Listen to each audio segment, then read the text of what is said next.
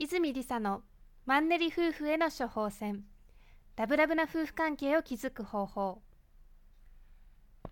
この番組は結婚12年目にもかかわらず新婚みたいにラブラブだねといつも言われるコーチの泉理沙が夫婦仲良しの秘訣について語ったりリスナーの皆様からの質問に毎週直接お答えする番組です。それでは今回の番組をお楽しみください。ちは泉理沙です。パートナーのまさとです。えこの度6月の4日の土曜日に、えー、私たちの電子書籍 Amazon で1位を取ったのを記念して、えー、電子書籍出版記念講演会とパーティーを開催することになりました。で雅人さんの方は、えー、この前ですね数日前に2冊目も出しておりますので、えー、タイトル何でしたっけ？はいえーと、2作目ですが「なぜ妻を世界一輝かせる思いが湧き出たのか」っていうタイトルで出しました。はい。前回のあの妻を世界一輝かせる38のメソッドの続編となっておりますのでよろしければあの Amazon で泉正人と検索の上ご購入いただければと思います。一般記念講演会とパーティーの方なんですけれどもどなたでも参加可能となってます。もうシングルの方でもご夫婦一緒にでもどちらでも大丈夫ですので詳細についてはホームページの方をご覧いただければと思います、えー、泉 -lisa.com 泉 -lisa.com で検索をお願いいたします。で本日なんですけれども実は今日は正人さん宛に質問をいただいております。はい何でしょう？はい。ので私がご紹介させていただきますけれどもあのよく本当によく聞かれるんですけれども、まあ、正人さんとりささんは一緒に、まあ、このパートナーシップとか、まあ、コーチングとかそういうお仕事されてるんですよね。ってあの正人さんの本業もコーチなんですよね、っていうことを聞かれるんですね。はい、はい、私実は会社員なんですよね。そうですよね、はい、あのこの今ねこうやってポッドキャスト出演していただいてるのとか、まあ、こう電子書籍出版したりとかこれはあの趣味みたいなものですよね。まあざっくり言ってしまうと 趣味ですね。はい。はい。本業は会社員なので、はい。はい。で、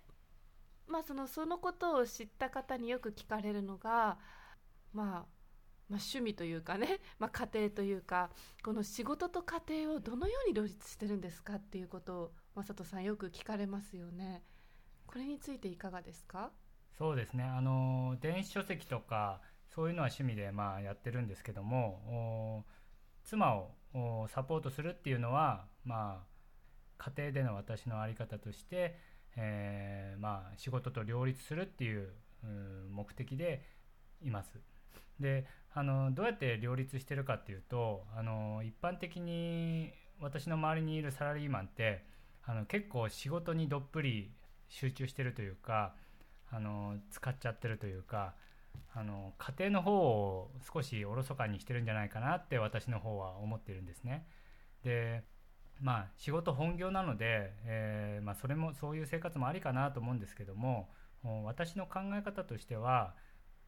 家庭がうまくいって仕事に対する意欲というのが湧き出てきてで仕事もうまくいくと。で仕事がうまくいけば、えー、家庭の方も円満になると。そういう相乗効果を狙っていつも活動してます。なので、えー、仕事の面ではあの本当に効率よくというかもう残業時間をできるだけ少なくして決められた時間の中でいかに成果を出すか。いかに周りと協力してやっていくかっていうのを常に意識してます。そして、え早く切り上げた時間を利用して、え家庭の方まあ妻をサポートするっていうところですねそれが目的なので、えー、そこを重点的にやってるという状況です。まあ、ただしあの1年間でも仕事が忙しかったりまあ暇になったりそういう波は時期にもよりますので、えー、まあ、そこは使い分けで、えー、やっています。で会社の方はですね残業をまあ多くしてしまうとあの本当に家に、えー、帰ってきてから家庭のことをやる時間っていうのは本当になくなってしまうんですね。なので本当にできるだけ忙しい時期でも1週間に2日だったりえ1日だったりそういった感覚で、えー、残業をなくすっていう動きを私はやっています。なので、えー、まあ本当に家庭での充実あの心の充実体の充実が、えー、仕事への活力となるっていうところが、まあ、ベースになってるのでそこが両立できてる両立しようとしてるところかなと私は思います。うん、なるほど。ベースに、まあ、家庭での充実した時間っていうんですかね、うん、そういうのがあるからこそ仕事が頑張れるので、まあ、仕事が忙しい時でもまあ、1日とか2日は早く帰るって決めて、うん、でしっかりとまあ家庭の時間を十分にとって、うん、また充実した状態で仕事に行けるようにっていうことですかね。一回ねそこでリフレッシュしないと、うん、あの仕事もずっと、まあ、忙しい時期を過ごしてしまうと本当にあのストレスが解放されないというかもう溜まったまんま新しいアイデアも出ないっていう状況になってしまうので、まあ、そこをね、えー、家庭と両立させてあの心も体も、まあ、フル充電して次の新しいことに挑むとそういうのが一番いいんじゃないかなと思っています。リサさんはこの家庭と仕事この両立どう思いますか？そうですね、まあ、今雅人さんがまあ、家庭がベースにあるっていうのを言ったんですけれども私もそこは全く同じように考えていて、まあ、私結構仕事が好きなので時間でいうとすごい仕事に当ててしまうことってあるんですけれども、まあ、こう自分が仕事が好きっていうことを大切にしていて、まあ、いっぱい仕事をするんだけれどもそのベースとしてはやっぱり戻る場所があるから家庭っていう場所があるから仕事頑張れてるんだなっていうのはすごく感じるんですね。普段は家庭は大事とかって意識して思うことはないんですけれどもやっぱり心のどっかで家庭があるっていう安心感があると思うんですよねだからこそ仕事頑張れるんだなっていうのはすごくあるなって思っています。うん、で、まあ、仕事と家庭の両立なんですけれどもとかまあ仕事と家庭のバランスとかワークライフバランスとかいろんな言い方皆さんされると思うんですけれども私は正直言ってあの別にバランス取らなくてもいいんじゃないって思ってます。っていうのもその自分の人生のその時々によって仕事がすごい大切な時期ってあると思うんですね。まあ、例えばこう初めての仕事をやる時とかやっぱり最初の2年3年とかってすごい集中してやらないと覚えられない場合とかっていうのもあると思います。でそういう時はもう仕事と家庭のバランスでそういう時も毎日もう5時ぴったりで帰って残業しないっていうことをするとやっぱりどうしても仕事を学びたい仕事を学べない時っていうのもあると思うので例えば仕事に専念したい時はもう何年間か仕事に専念するっていうのはありだと思います。で逆に、まあ、例えばお子さんがいらっしゃる方なんかでやっぱりちっちゃいうち育児に専念したいってなった時にあの例えばこう仕事を一時的に休んだりとかあるいは時短にしたりとかそういう時があってもいいと思うんですね。その時は多分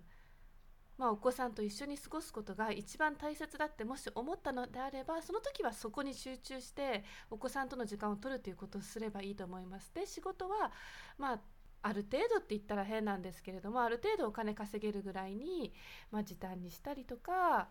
まあ、ちょっと数年間はもう貯金を切り崩してやっていこうとかそういう感じでやっても構わないと思うのでその人生のその時々によって自分にとって大切なものって変わってくると思うので、まあ、その時一番大切なものっていうのを大事にするっていうことが重要なんじゃないかなって思ってます。うん、そうですねあの私たち子供はいないですけどあのよく3歳まで、うん、3歳までの間がすごくあの大事だって言いますよね。でさらにあの